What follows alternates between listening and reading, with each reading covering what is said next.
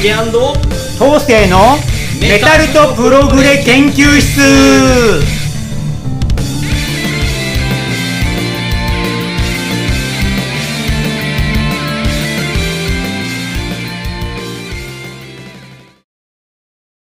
はい、皆さんこんにちは。ジュリアンコンカッセの竹です。メタルとプログレ博士緑川東生です。はい、今週も始まりましたが、えっ、と、なんとですね、えーこの番組が配信されているのはですね、えっ、と、7月4日になりますけれども、えーちょうどこの日に、えー我々、えーライブをする予定でございますが、配信されてる頃に、あ今やってるちょうどやってる頃です今演奏してるんだ俺。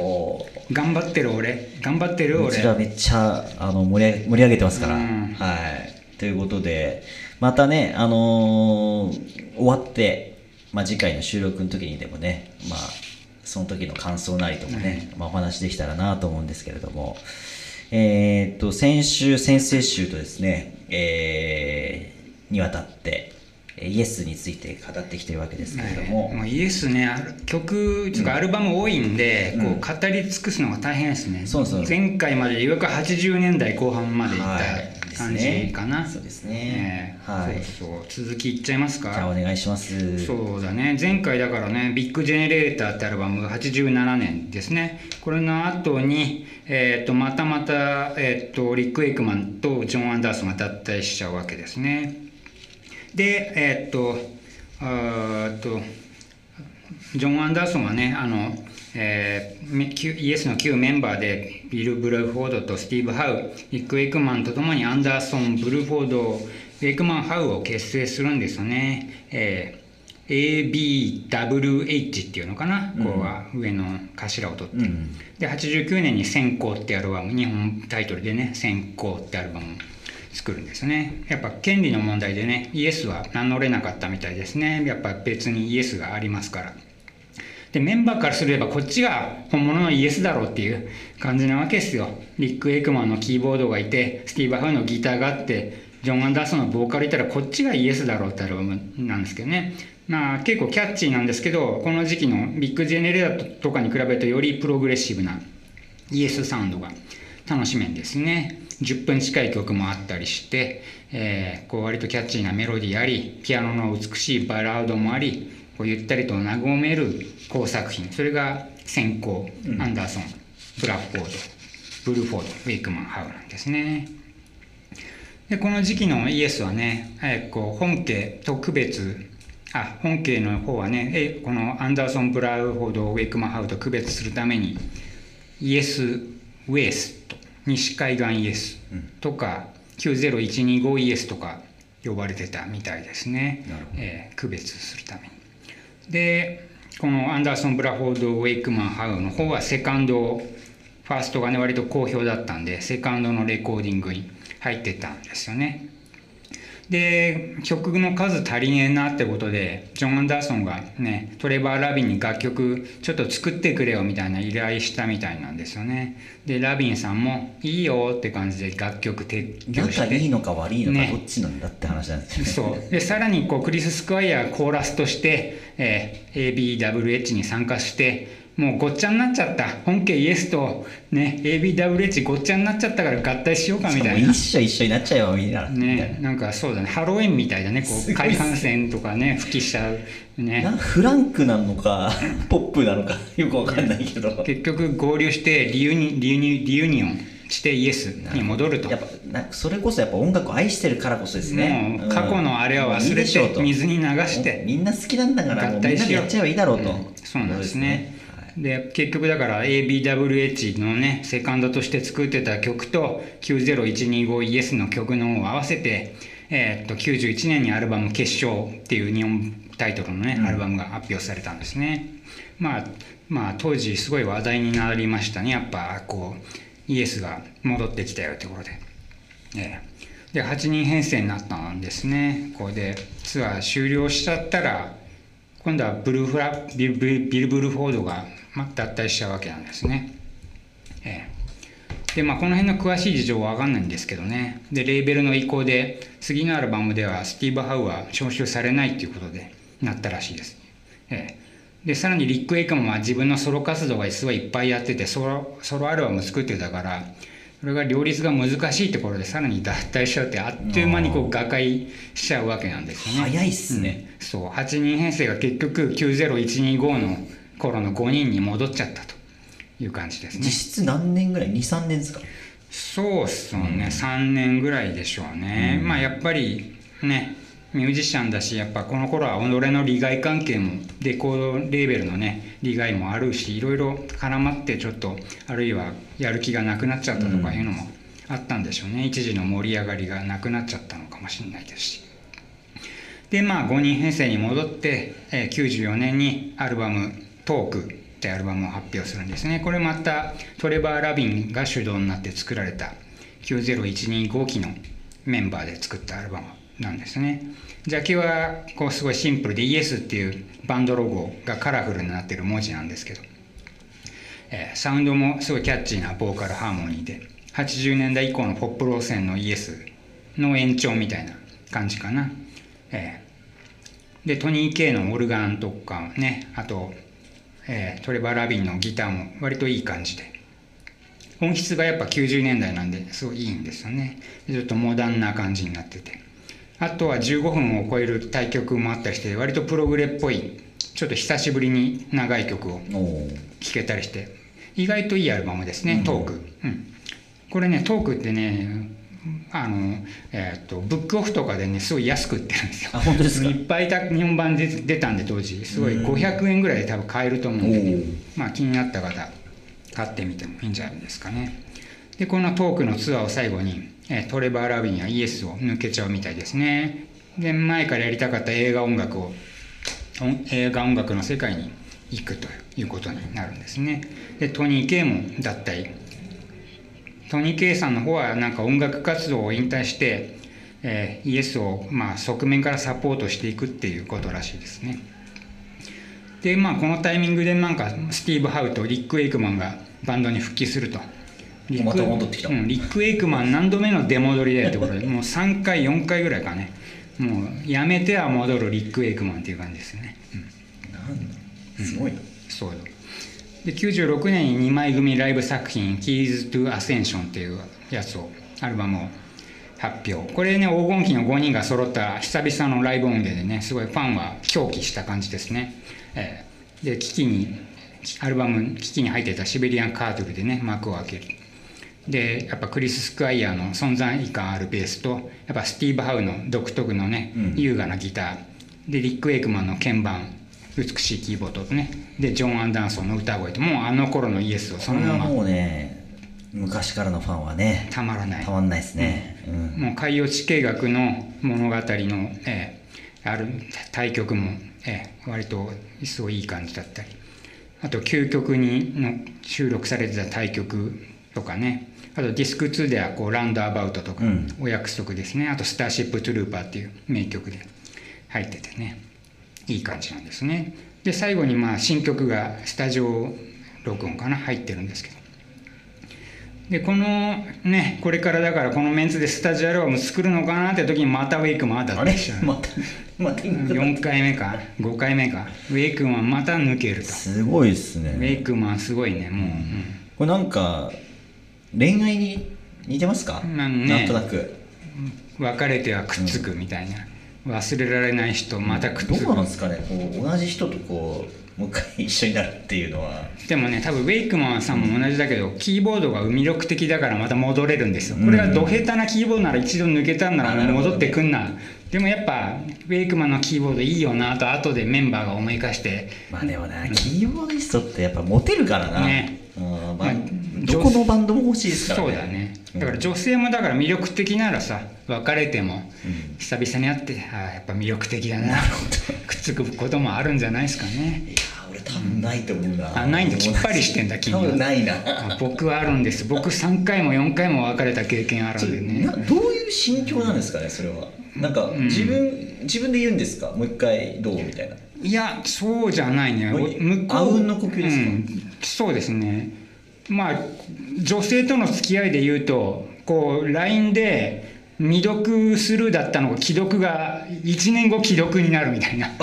あれ既読になってる？じゃあもう一回メス送ってみるかみたいなそういうノリはあるかもということはたまにチェックするってことですね。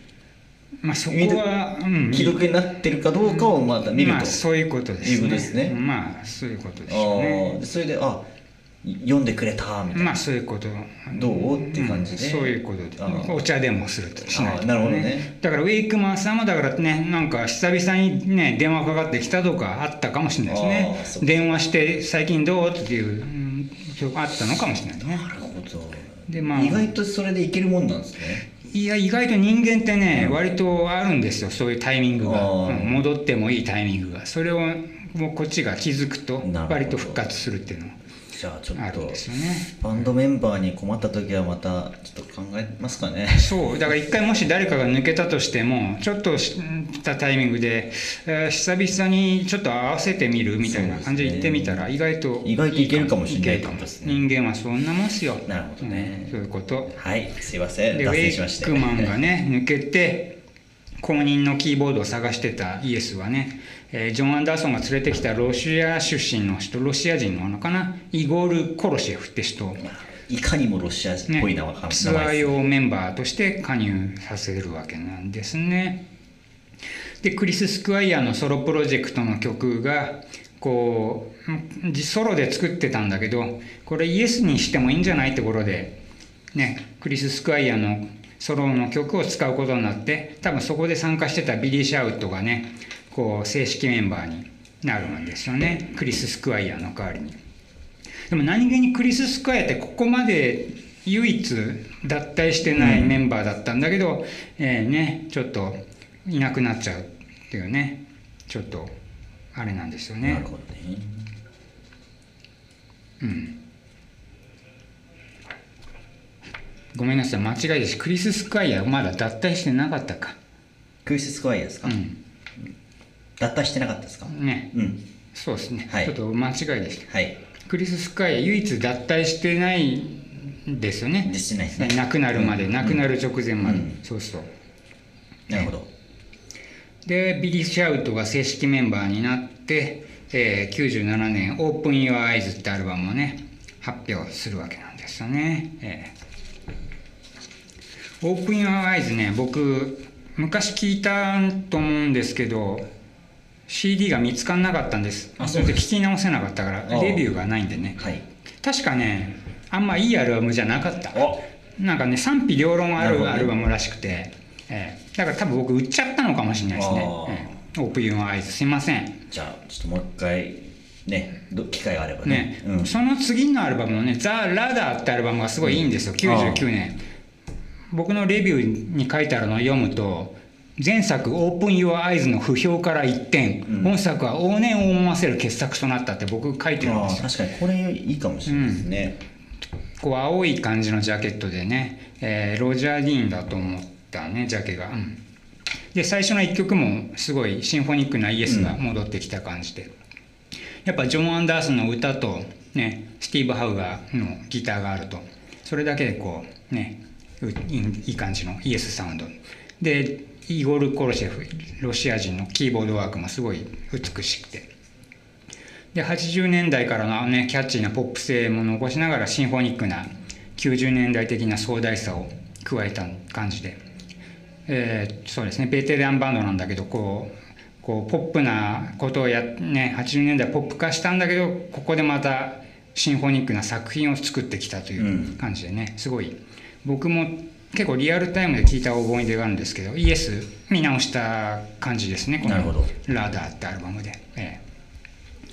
そうですね。でこのアルバム残してもビリー・シャーウッドがソロ活動に専念するため脱退しちゃってでロシア人のコロシェフさんもなんか契約満了で抜けちゃうみたいですね。契約なんですねこの頃のあれって、うんだ多分だから延長を行使しなかったんでしょうねメンバー。契約社員的な感じですね、うん、多分もうこれでいいようでやめちゃったのかな、で次のアルバムはこうキーボードを使わずにオーケストラを使うというのは多分決まってたのかもしれないですね、なるほど。2001年に「Magnification」っていうアルバムが出るんですけど。これ良かったっすね。これオーケストラをすごい大々的に使った作品でこうシンフォニックな壮大な優雅さとこうそれをバックにねスティーブ・ハウのギターが弾きまくってる感じで。でやっぱジョン・アンダーソンの歌声があるとこうやっぱイエスらしさが出てきて、なんか壮大なんですよね。そう。オーケストラ入りのねこうメロディックロックっていうのかなんかアース。そうですね。アース系ですよね、ええ。もういい感じの。僕も結構好きなオーケストラ好きとしてはたまらないうん、アルバムなんですすごいよね好きこのアルバム、ええそうですね。で2001年にこれが出てでその後またなんかリック・エイクマンがちょっと復帰するみたいなんですよね。5, あまた戻って回目きた5回目かな。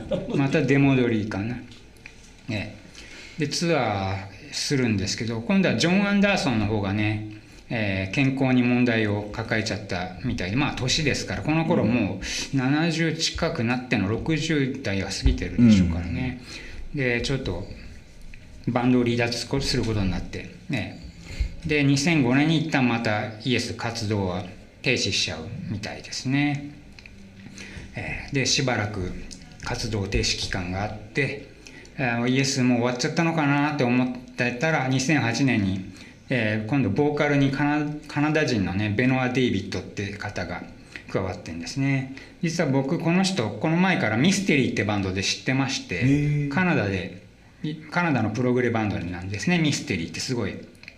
イエスにちょっと近いキャッチーうん。なシンフォニックプログレやってて、なんでもそのミステリーのシンガーさんやっぱイエスファンだったんで YouTube でイエスのカバーを載せてたらそれが本,、本家が見てくれてたみたいこれすごい話ですよね。でね、うん。もういやいかにも2000年代の逸話でね、こうん。うネット時代 YouTube の動画を見てあこいつボーカルにいいんじゃねえと思ってスカウトして。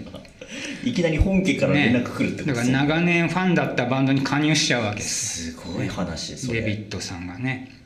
この人もねすごいやっぱジョン・アンダーソンにちょっと歌い方似てて声は似てますよね。伸びやかな、うん。いい声してるんですよね。多分それでこう採用されたんでしょうね。でその人が正式に加わって2011年にこう「フライ・フロム・ヒア」っていうね10年ぶりぐらいのアルバムで復活するんですよねイエスは。これもジャケがまたロジャー・ディーンなんでねすごい美しいジャケで。ええそうですね。クリス・スクワイヤースティーブ・ハウでアラン・ホワイトジェフ・ダウンズというメンバーでね、ええ。でベノア・デイビッドがボーカル。でプロデューサートレバー・ホーンっていうね、ええ。そうですね。でタイトルの組曲はなんかまあドラマの頃には出来上がっていったらしいんですよね、なかなか良かったっすこのアルバム。ああ。僕好きでしたね。ね。だからポップなイエスとやっぱ最高シンフォニックな感じが融合してる感じで。なんか組曲ありますか？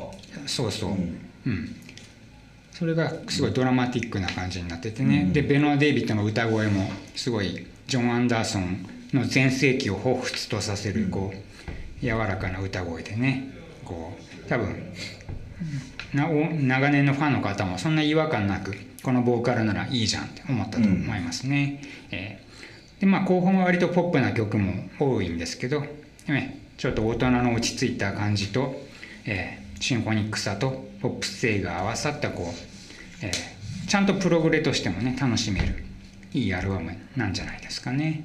これが「フライ・フロム・ヒア」ですね、そうですねでまあこのアルバムの後なんかベノア・デイビッドさんが、まあ、ツアーとかもやってたのかな。体調の問題で残念ながらこの一作限りで抜けることになっちゃうんですよね。なるほど。